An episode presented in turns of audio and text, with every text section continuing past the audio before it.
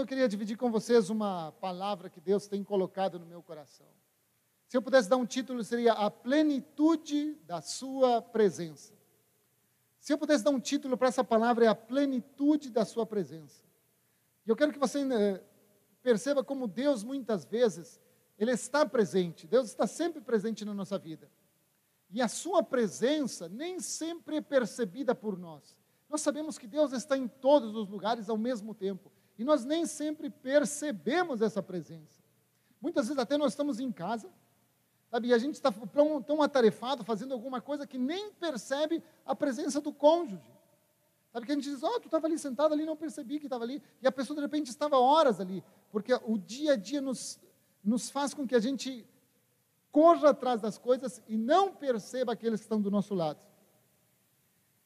E hoje eu queria falar sobre a plenitude, a bênção que é quando a gente percebe que Deus está do nosso lado, a sua presença. E eu queria começar com uma história. Uma história, a Bíblia nos fala que tudo que está escrito na, nela, todas as histórias que nos contam nesse livro maravilhoso chamado Bíblia, são para o nosso ensino.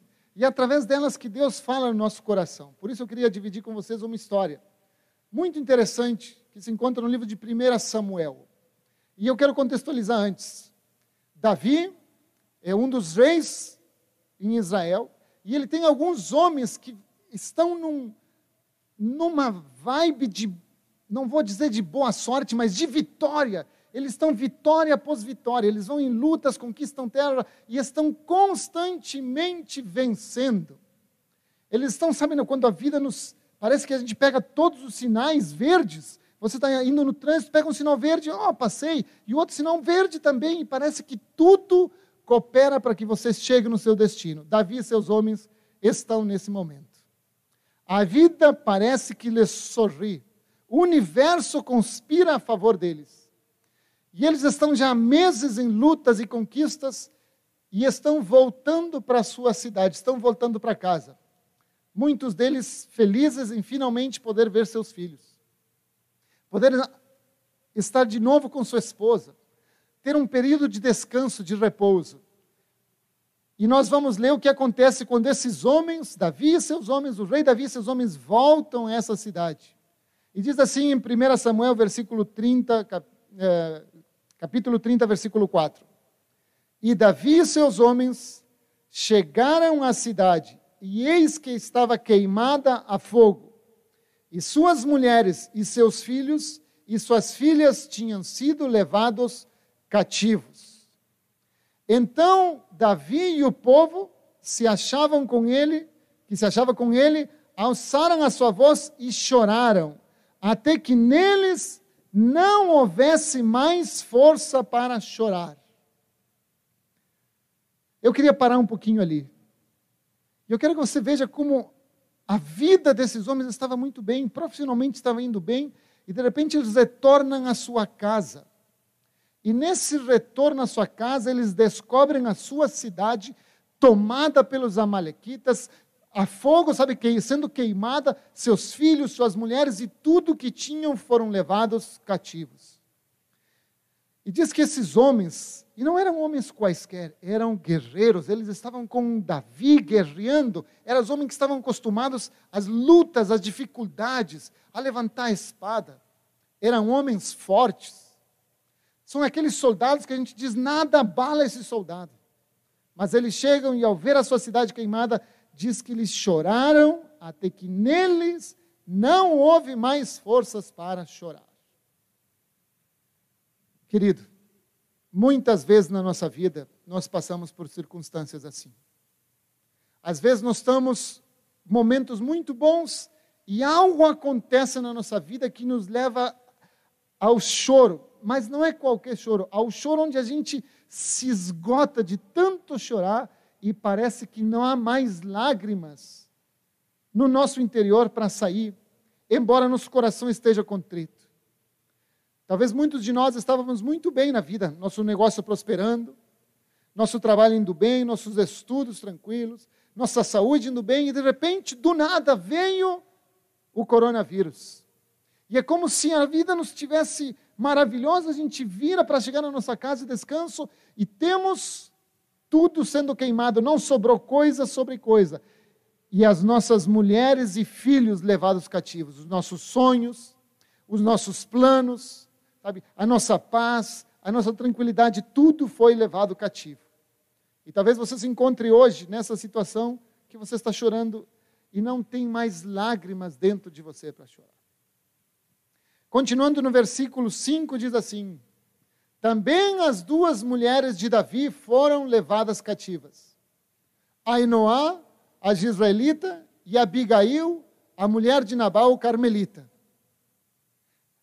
E Davi muito se angustiou. Vou repetir, e Davi muito se angustiou. Porque o povo falava de apedrejá-lo, porque a alma de todo o povo estava em amargura. Cada um por causa dos seus filhos e das suas filhas.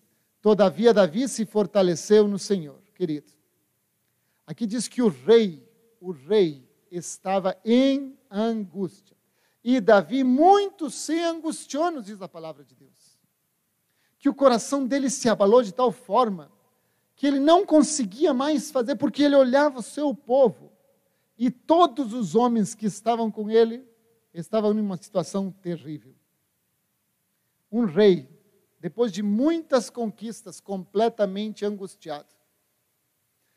E por que que essa passagem da palavra de Deus falou comigo, porque nós estamos vivendo uma situação semelhante. Nós entramos em 2020 dizendo: esse é o ano da vitória, o ano que Deus vai fazer muitas coisas. E nossos planos estavam diante de nós, nossos projetos diante de nós. Muitos tinham desejo de casar, muitos tinham de, desejos de viajar, reuniram recursos e, de repente, todos nós em isolamento social nas casas, em quarentena. E é inegável que nesses dois meses de quarentena, muito tem angustiado a nossa alma. Então eu queria dizer primeira coisa para você: ter sentimentos de angústia é normal. Ter sentimentos de angústia é normal, você vai se angustiar. É óbvio que nós vamos, nesses dois meses, sentir angústia. Então, primeira coisa que eu quero eliminar é de que cristão não pode sentir angústia. Nós sentimos angústia sim, o rei Davi se angustiou.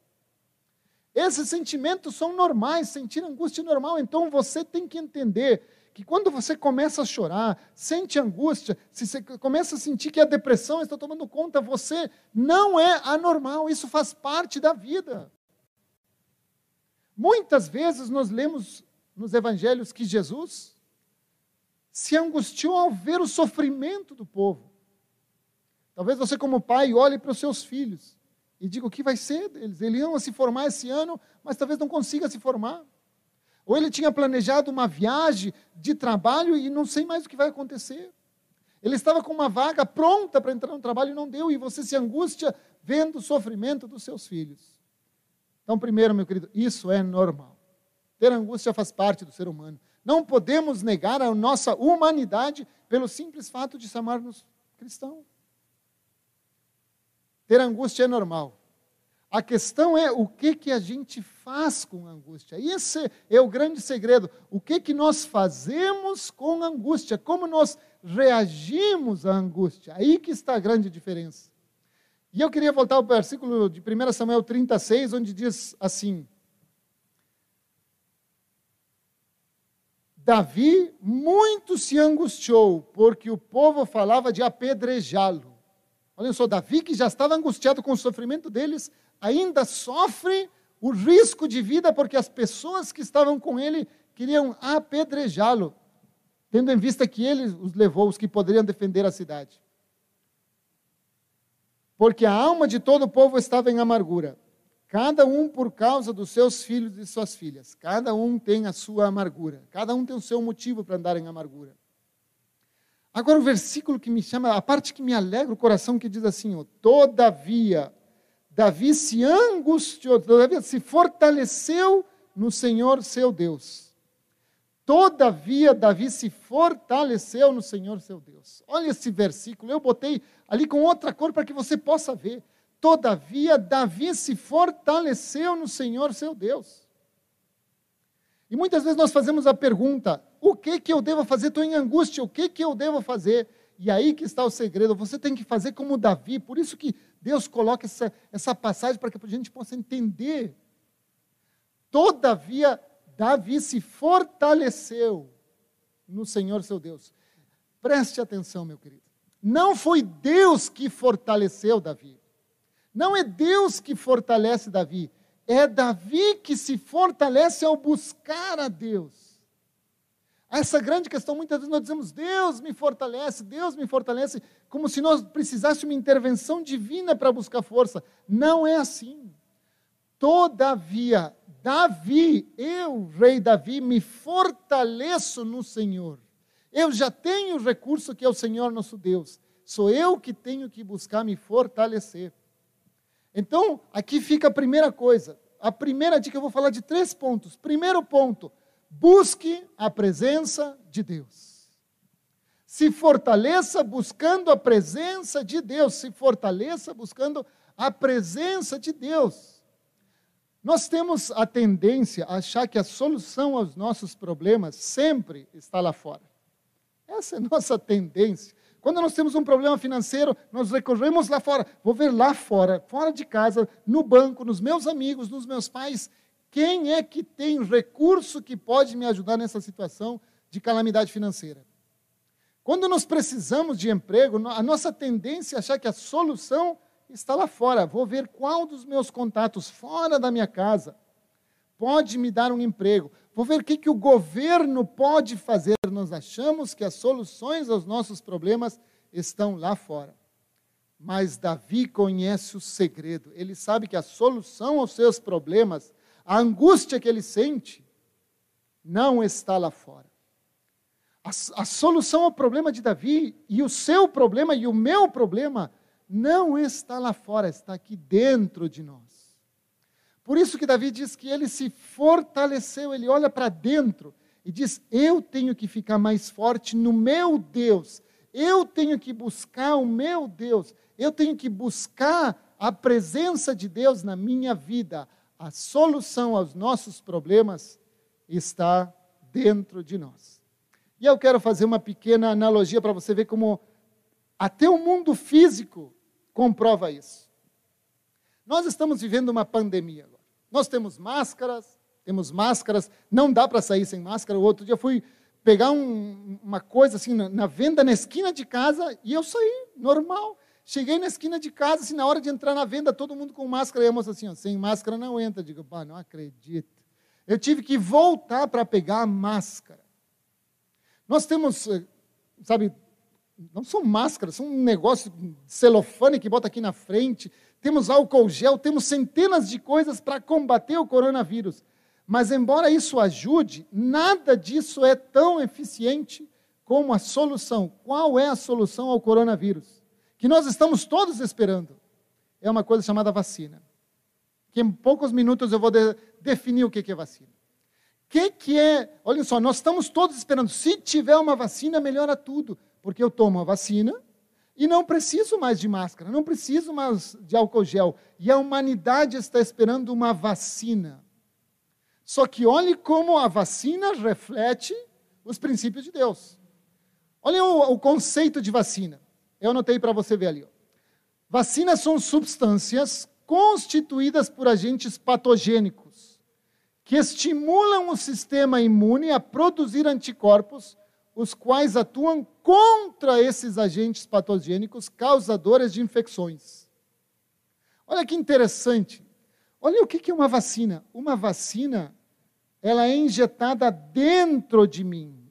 A vacina é colocada dentro de mim é uma parte da enfermidade que é colocada dentro de mim para que meu organismo produza anticorpos contra esse agente patogênico. Ou seja, a solução ao coronavírus não vai vir de fora, vai vir de dentro. Quando eu tiver a vacina, que ela é injetada dentro do meu corpo, dentro de mim, isso vai produzir uma reação no meu organismo, que meu organismo vai produzir agentes imunológicos contra esse anticorpo, contra o Covid. Ou seja, a solução ao Covid-19 vai vir de dentro de você também. É você, é seu organismo que tem que produzir os recursos necessários para fazer frente ao coronavírus. E nós temos uma vacina contra toda angústia. A mesma coisa acontece com a angústia. Nossa, Deus nos deu uma vacina, que é a Sua palavra, é as promessas de Cristo, é a Sua presença. Então, se você está sofrendo angústia, se você tem medo do amanhã, se você tem problemas, saiba que Deus, dentro de você, o Jesus que veio dentro de você, vai fazer a diferença. Olhem o que Davi faz, diz que ele buscou ao Senhor. Que ele buscou se fortalecer ao Senhor, por isso eu digo assim: ó, busque a presença de Deus. Escreva ali nos comentários: eu busco a presença de Deus. Participe, diga para você mesmo, para sua família, mostre para os seus filhos, para sua esposa que você vai buscar a presença de Deus, porque a solução ao seu problema está dentro de você. Olhem, Davi faz isso. Davi está com um problema ainda. Ele se fortalece em Deus, mas não resolveu a situação. Suas esposas, seus filhos, todo mundo que foi levado ainda estão lá. Vamos ver o que, que Davi faz em 1 Samuel 38, versículo 8 diz assim: ó. Então consultou Davi ao Senhor, dizendo: Perseguirei eu a esta tropa? Alcançá-la-ei? E lhe disse Deus: Persegue-a, porque de certo a alcançarás e tudo libertarás. Olhem como Davi busca a solução do seu problema lá fora, não lá fora, dentro dele. Ele não vai e diz para os seus soldados: vamos mais uma batalha, se armem, é, afiem as espadas. Não, ele busca a solução ao seu problema na presença de Deus. Ele vai orar e diz: Senhor, eu estou com um problema, todos foram levados, minhas esposas, as esposas dos meus soldados, os seus filhos, as nossas casas foram queimadas. O que que eu vou fazer? Ele consulta ao Senhor. E é isso que Deus quer que você faça hoje. Independente da angústia que você tenha. Talvez tenha, você tenha passado dias chorando. Sem motivo nenhum, você sente uma angústia dentro de você. Talvez você tenha perdido um emprego Talvez você começou um empreendimento e não sabe o que vai ser. Busque ao Senhor. Busque ao Senhor. Faça como Davi, pergunte: Senhor, persigo esses inimigos? Vão alcançá-los? Senhor, o que, que eu faço com minha empresa? Senhor, o que, que eu faço com meus filhos? Busque em Deus a solução. Busque na presença de Deus. Aproveite que você está em casa Dobre seu joelho e diga: Senhor, estou aqui, preciso da tua presença. E é muito simples, é só dizer: Senhor Jesus, te faz presente na minha vida, que Ele vai ouvir a sua oração. Olhem como Deus faz coisas incríveis. Deus responde a Davi: vai. Deus dá a estratégia que Davi tem que fazer: vai. Persegue essa tropa. Mas, meu, o Senhor sabe que meus soldados são cansados. Eu sei mas persegue. Ah, mas Senhor, como é que eu faço? Vai, Deus dá a orientação, vai. E Deus não só dá orientação como resultado. E tudo libertarás. Olhem que promessa para a nossa vida, meu. Que promessa para a sua vida, tudo libertarás. Se você perdeu sua empresa hoje, se prepare, porque Deus diz tudo, tu vai libertar, tu vai ver novamente sua empresa. Se você acha que seus planos de viagem se perderam, não, Deus, tudo tu vai libertar. Deus nos dá a alternativa. Por que isso acontece? Porque olhem só, olhem como isso é tão importante. Que antigamente as pessoas tinham que ir no templo para encontrar Deus. Mas Deus não quer isso. Deus não quer que você se locomova, porque talvez nesse Covid você não pudesse sair e ir no templo. O que, que Deus faz? Envia seu filho Jesus Cristo para que, uma vez que você aceita Jesus, ele passa a morar dentro de você. E você nunca mais tem problemas, porque porque você é autoimune a todos os problemas, porque a vacina contra todos os problemas da humanidade habita dentro de você, meu querido. Ela habita aqui dentro. Jesus habita dentro de nós. Então a única coisa que você precisa fazer é fechar os olhos e dizer: Senhor, o que, que eu faço? E eu lembrei de Isaías 40, versículo 31, que diz assim: ó, mas os que esperam no Senhor renovarão as suas forças, subirão com asas, sabe, correrão e não se cansarão, caminharão e não se fatigarão, Olha a promessa de Deus, os que esperam no Senhor, os que esperam pela estratégia no Senhor. Os que esperam pela estratégia no Senhor renovarão as suas forças. Você tem que entender que a presença de Deus é fundamental na sua vida. E aí eu quero dar um exemplo que eu ouvi recentemente e, e me fez entender muita coisa. A gente diz que Deus está em todo lugar, então Deus está sempre presente, estou sempre na presença de Deus. Não, meu querido. Eu quero que você entenda, imaginemos que estivéssemos aqui num, numa grande recepção cheio de pessoas. E alguém pega o microfone e diz: prestem atenção, aqui no meio de todas essas pessoas existe um bilionário que está disposto a dar recursos para a sua necessidade. Todos nós teríamos a percepção de que Deus, de que um bilionário está aqui, meu Deus, tem um bilionário, mas jamais poderíamos usufruir desse bilionário se não sabemos quem é. Então, uma coisa é saber que Deus está presente em todo lugar. Outra coisa é ter consciência de quem é esse bilionário. Deixa eu ver quem é o bilionário. Quem é... Ah, descobri quem é o bilionário. Agora que eu tenho consciência da sua presença, eu posso lá e pedir ajuda. Com Deus a mesma coisa, não basta saber que Deus existe, você tem que ter consciência da sua presença no seu dia a dia. Então, primeira coisa, tenha consciência da presença de Deus. Segundo ponto que eu queria, confie no propósito de Deus. Confie no propósito de Deus. Não basta só ter consciência da presença de Deus, você precisa confiar no propósito de Deus. Quando Deus criou você, Ele criou com um propósito. Você não veio a essa terra, a esse mundo, para não fazer nada. Você veio com um propósito. Deus tem um plano na sua vida. Deus estabeleceu: vou criar o Carlos, vou criar a Luísa, vou criar o Rafael, vou criar a Kátia, vou criar cada uma dessas pessoas com um propósito. E Deus estabeleceu tudo que vai acontecer na vida dele tem este propósito. Só que não se engane, meu querido, o coronavírus não pegou Deus de surpresa. Não é assim que Deus estava olhando o seu propósito e de repente, opa, cara, o coronavírus, e agora o que, que eu faço? Não, isso não aconteceu. Deus já sabia que o coronavírus ia vir. Deus já sabia de toda essa pandemia e o propósito dele continua, ele já sabia. Ele diz assim: o propósito da Kátia, do Luiz, do Rafael, do André, de cada um deles vai continuar com ou sem corona, porque o propósito de Deus é imutável. Nós que temos que permanecer firmes, nós que temos que suportar esse momento sabendo que o propósito continua. Se você olha para a sua vida no coronavírus agora, você vai dizer, meu Deus, acabou tudo. Não, mas quando você tem consciência de propósito, você olha, lá na frente tem algo para que Deus me criou. Lá na frente tem bênção. E você continua, apesar das dificuldades, olhando para o seu propósito. Olha que 2 Coríntios 6, 4 diz: Antes, como ministros de Deus, tornando-nos recomendáveis em tudo, na muita paciência. Onde muita paciência? Vamos exercer onde essa paciência? Nas aflições, das necessidades e nas angústias. Olha o que o 2 Coríntios nos diz. Como ministros de Deus, temos que ter paciência. Mas essa paciência provém de saber que temos um propósito. Que apesar de toda essa dificuldade, Deus tem um propósito na nossa vida que nada vai impedir o propósito de Deus. Os planos de Deus nada pode impedir. Os planos que Deus tem para a sua vida nada vai impedir. Se você não conseguiu casar, não tem problema, Deus vai fazer que você case mais adiante.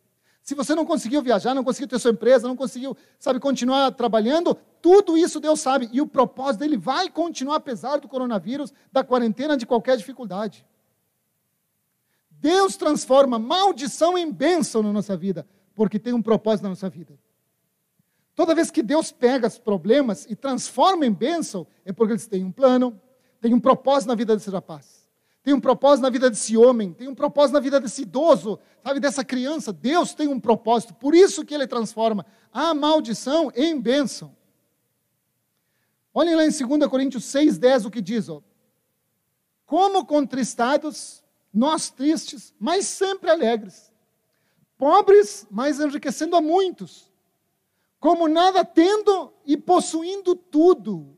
Isso aqui parece que é, sabe que uma piração no cérebro faz puf, Não consigo entender.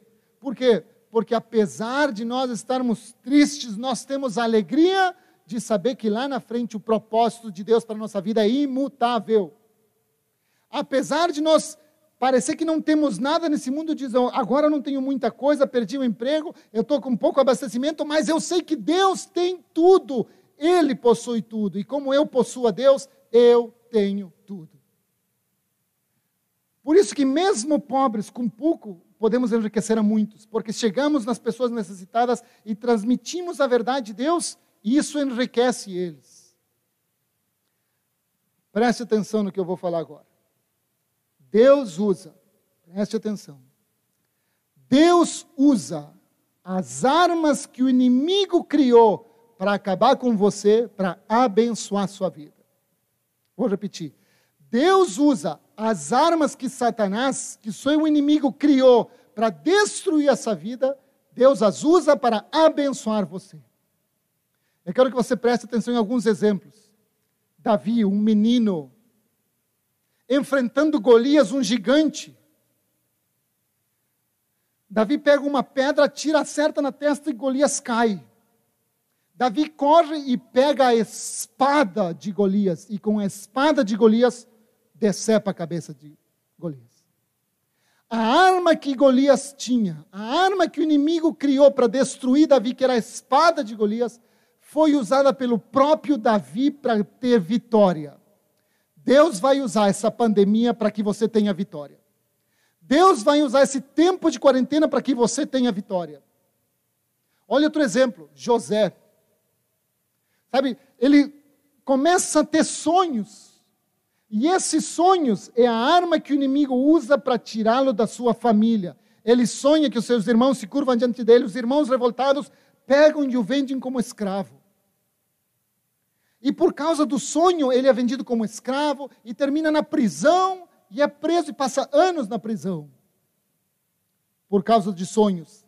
Mas Deus pega a arma, esses sonhos de José, essa, essa arma que o inimigo usou para tirá-lo da sua família, e faz com que, por causa dos sonhos que José tem, ele fique na casa de Faraó, seja colocado como segundo lugar no Egito. Deus usa as armas que o inimigo criou para nos derrotar. Terceiro exemplo. O diabo se levanta contra a igreja do Senhor Jesus e usa a arma poderosa chamada Saulo de Tarso, que começa a perseguir inegavelmente todos os cristãos e a matar os cristãos, e, sabe, e a persegui-los até a morte. A arma que o inimigo usa chama-se Saulo de Tarso. Deus pega esse homem no caminho a Damasco e o transforma e o chama de Paulo e transforma essa maldição chamada Saulo em bênção chamada Paulo. Uma bênção que escreve mais de dois terços do Novo Testamento e evangeliza quase toda a região conhecida naquela época. E por último, o maior exemplo de todos. A arma mais poderosa do nosso inimigo, a morte. Quando Jesus vem, o inimigo usa a morte para derrotar Jesus. Diz: Vou impedir tudo que Deus quer fazer usando a morte desse homem e mata Jesus na cruz do Calvário. Mas é essa morte de Jesus que nos dá vida, querido. Foi por causa da morte dele que hoje nós temos vida e vida eterna. Por que, que eu estou falando essas histórias? Para você entender que Deus vai usar essa quarentena, é, você ter sido demitido, os problemas que você está passando para trazer bênção. Tudo que o inimigo criou para derrotar você, Deus está trazendo a luz, a sua prosperidade, a sua bênção. Gálatas 6,9 diz assim: E não nos cansemos de fazer o bem, porque a seu tempo ceifaremos, é a promessa de que vamos ceifar, vamos colher, se não houvermos desfalecido. Se não houvermos desfalecido. Nós temos que entender que nós não podemos desfalecer a minha palavra hoje é de esperança para você. Não desfaleça. Fique na presença de Deus. Creia no seu propósito na sua vida. Às vezes nós ouvimos,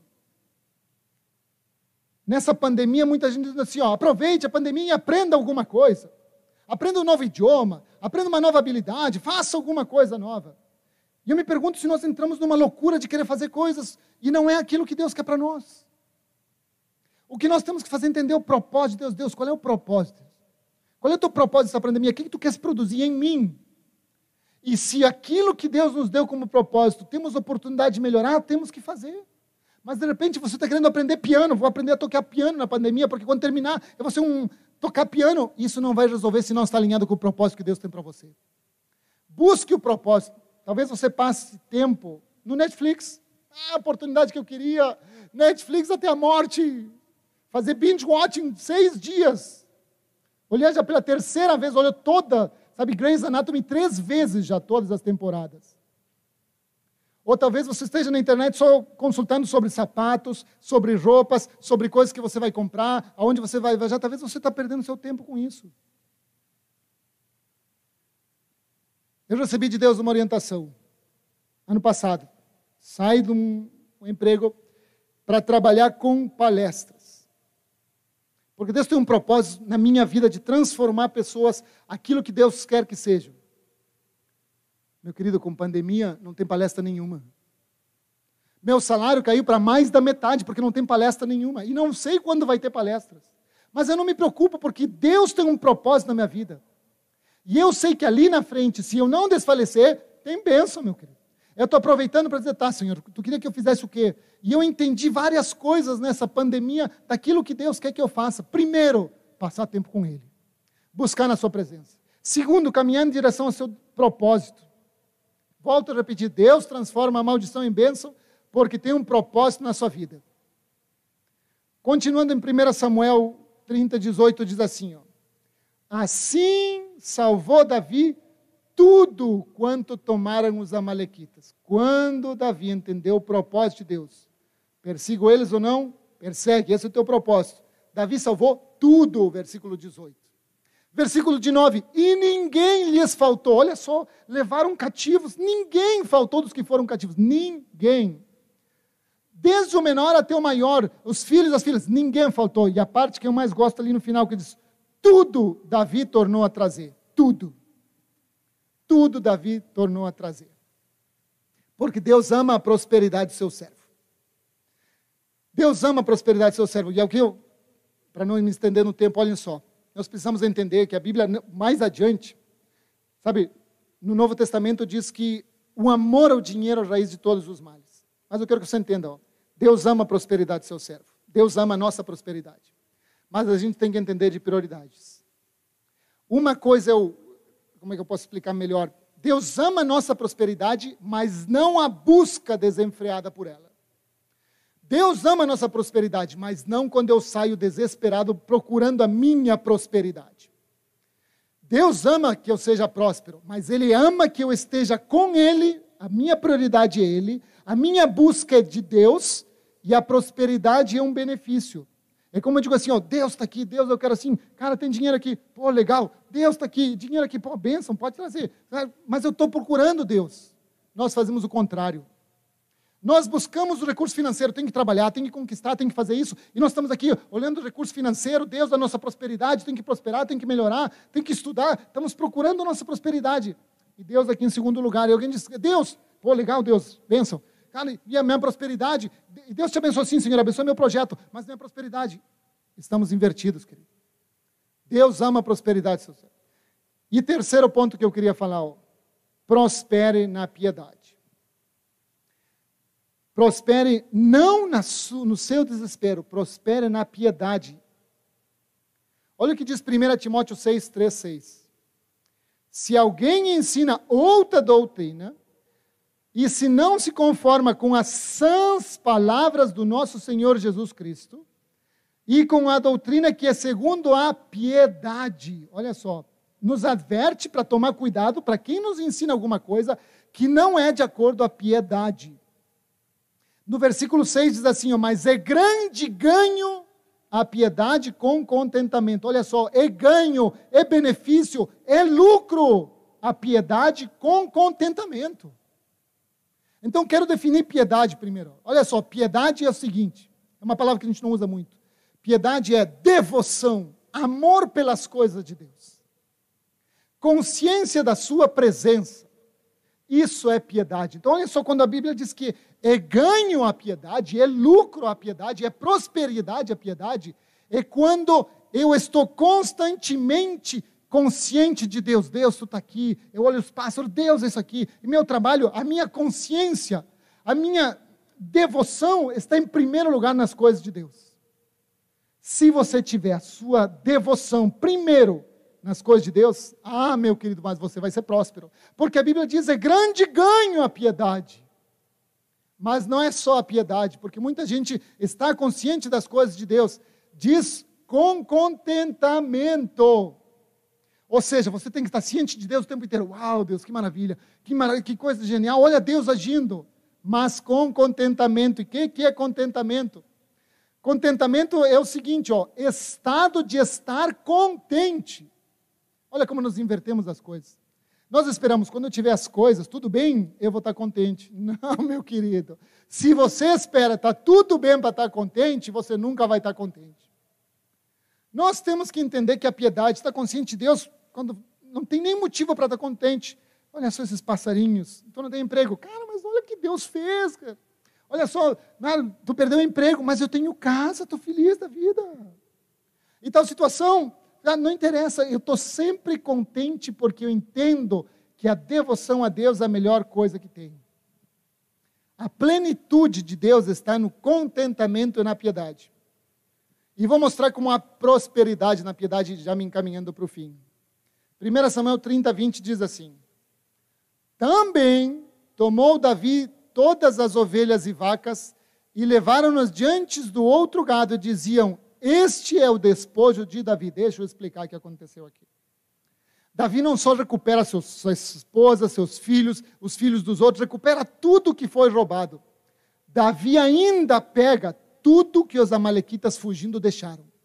O, o que eles tinham de ouro, o que eles tinham de gado, tudo que eles deixaram, e chama isso de despojos de Davi. Foi tão, tão grande a riqueza que conseguiram nessa luta, além do que tinha sido tirado, que se chamou os despojos de Davi. Era uma riqueza tão grande. O que, que isso? Esse monte de carros com, com ovelhas e com ouro e com as coisas são os despojos de Davi. Na piedade, a prosperidade na piedade há prosperidade. Em estar prim, primeiro devoto às coisas de Deus, há prosperidade. Não, olha só, quando Davi foi, sob orientação de Deus, buscar aqueles que foram sequestrados, ele tinha 600 homens, e a Bíblia diz que 200 deles estavam tão cansados das lutas anteriores que não podiam atravessar um rio. E Davi deixa 200 aqui. Diz em 1 Samuel 30, 24: porque qual é a parte dos que desceram a peleja, também será parte dos que ficaram com a bagagem. Igualmente repartiram. Olha que interessante. Alguns foram para a luta reconquistar o que Deus deu. Outros estavam tão cansados que Deus diz: descansa. Mas esses que descansaram e não foram para trazer de volta os filhos e filhas ganharam a mesma parte, porque há prosperidade naquilo que Deus nos diz. Há prosperidade na piedade em colocar a presença de Deus em primeiro lugar. Você quer ser próspero, coloque a presença de Deus em primeiro lugar, meu querido. Sua família que não está lutando vai ser próspera. Seus filhos, seus netos, porque eles estão com a bagagem, mas a parte repartida será igual para todos. Não só isso. Versículo 24 diz assim, ó: E chegando Davi a Ciclade, enviou do despojo aos anciãos de Judá, seus amigos, dizendo: Eis aí para vós uma bênção do despojo dos inimigos do Senhor. Caramba, que alegria ver o que Deus faz na vida de Davi. Davi recebeu tanto que teve como dar de presente para outras pessoas. Quando Davi, diante da pior dificuldade da vida dele, busca o Senhor, tem consciência da sua presença, tem consciência do seu propósito e da piedade, ele recebe tamanha prosperidade que não só abençoa os que estavam cansados, como abençoa os outros que não tinham nada a ver, manda presentes para os outros. Você quer esse tipo de vida, meu querido, com uma prosperidade que abençoe terceiros e você possa ricamente distribuir entre os outros, coloque a piedade em primeiro lugar. Coloque a presença de Deus em primeiro lugar. Coloque o propósito de Deus em primeiro lugar. Deus nos abençoa para abençoar outros. E a minha palavra hoje é que você possa ter essa plenitude, viver na plenitude da presença que Deus tem para você. E eu vou resumir os três pontos. Para você ter a plenitude de Deus, você precisa buscar a presença de Deus. Todo dia de manhã você abrir os olhos, Senhor, que maravilha estar na tua presença. Você tem que entender que hoje que você acordou, Senhor, como é que eu coopero para o teu propósito? O que, que eu faço? Talvez diga para cooperar no meu propósito, preciso que tu descanse. Dois dias de descanso porque está cansado. Talvez diga, não, tu precisa fazer isso aqui, ligar para tal pessoa. Você precisa confiar no propósito de Deus. E por último, você só vai prosperar na plenitude de Deus. Na plenitude de Deus. Eu queria fazer um convite para você, ali mesmo onde você está na sua casa. Você quer prosperar você quer ter a plenitude de Deus, você precisa ter uma perspectiva correta daquilo que Deus tem para nós. Você precisa buscar ao Senhor agir como Davi. Mas talvez você me diga, mas eu não conheço esse Deus. Franz, eu não conheço esse Deus que tu está falando, não, não, não, não sei isso, não sei como buscar a Deus. Coloque ali no chat, eu preciso desse Deus. Coloque ali nos comentários, eu preciso desse Deus que nós vamos entrar em contato com você para salvar sua vida, porque Jesus quer salvar você dessa tribulação. Talvez você esteja com angústia, tenha chorado dias e não sabe por quê. Está na hora de dizer, Senhor, eu confio, eu quero a plenitude da tua presença. A solução está em ti, Senhor Jesus. Tudo que essa humanidade precisa é Jesus. Nós não teríamos guerra se as pessoas tivessem Jesus. Nós não teríamos roubo, falcatrua se as pessoas tivessem Jesus no coração. Nós não teríamos divórcio, nós teríamos aborto se as pessoas tivessem Jesus no coração. Seja lá o que for que aconteça na sua vida, você precisa de Cristo Jesus, a solução aos seus problemas.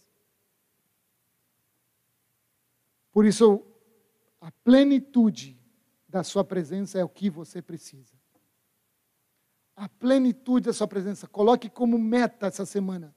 Eu vou buscar a Deus. Eu vejo essa pandemia com outros olhos. Depois dela, mas eu vou prosperar porque a piedade faz parte da minha vida. A minha busca pela sua presença faz parte da minha vida. Ensine isso aos seus filhos. Divida isso com as pessoas que estão com você. Diga, sabe o que tu precisa? É um Deus que vai passar toda essa circunstância e lá do outro lado tem um propósito maravilhoso, para a sua vida. Eu vou pedir para o pessoal do louvor vir aqui enquanto eu oro por você. Ali onde você está na sua casa, no seu carro, no hospital, na sua namorada, sabe, no seu apartamento, aonde você estiver no seu trabalho, baixe sua cabeça, feche seus olhos. Pai, no nome de Jesus, nós recebemos a palavra que tu nos deste hoje, que não devemos andar desesperados, que a solução aos nossos problemas está na tua presença, Senhor. Por isso eu abençoo cada pessoa que está ouvindo essa pregação a receber de ti, Senhor, uma unção, a plenitude da tua presença, Senhor. Coloca neles o desejo desesperado de estar na tua presença, Senhor. Coloca a certeza do teu propósito, Senhor. E coloca a piedade como uma prioridade na vida deles, Senhor. Oramos isso no nome de Jesus, querido estamos felizes de poder compartilhar com você a palavra de Deus. Antes de encerrar, eu queria pedir para o Vitor vir aqui, porque não podemos falar do amor de Deus sem antes lembrar daqueles que Deus nos deu o privilégio de ter aqui. O Vitor está de aniversário hoje. Vem aqui, Vitor. Queremos lembrar também da Marilise, esposa do pastor Glavan, que está de aniversário hoje. Do pastor Glavan, que esteve de aniversário semana passada. Da Letícia, que esteve de aniversário ontem sabe, de todos os que estão de aniversário, queremos lembrar de vocês e abençoar. Pai, nós abençoamos, Pai. Na vida do Vitor, todos aqueles que estão de aniversário, Senhor, todos aqueles que vão fazer aniversário essas semanas, que a vida deles seja cheia da tua plenitude, Senhor. Declaramos eles como Davi, um povo que ouve a tua orientação e os abençoa. Em nome de Jesus. Amém. Vai com Deus, Vitor que continue sendo esse homem de Deus como Davi. Amém, querido? Que Deus abençoe você.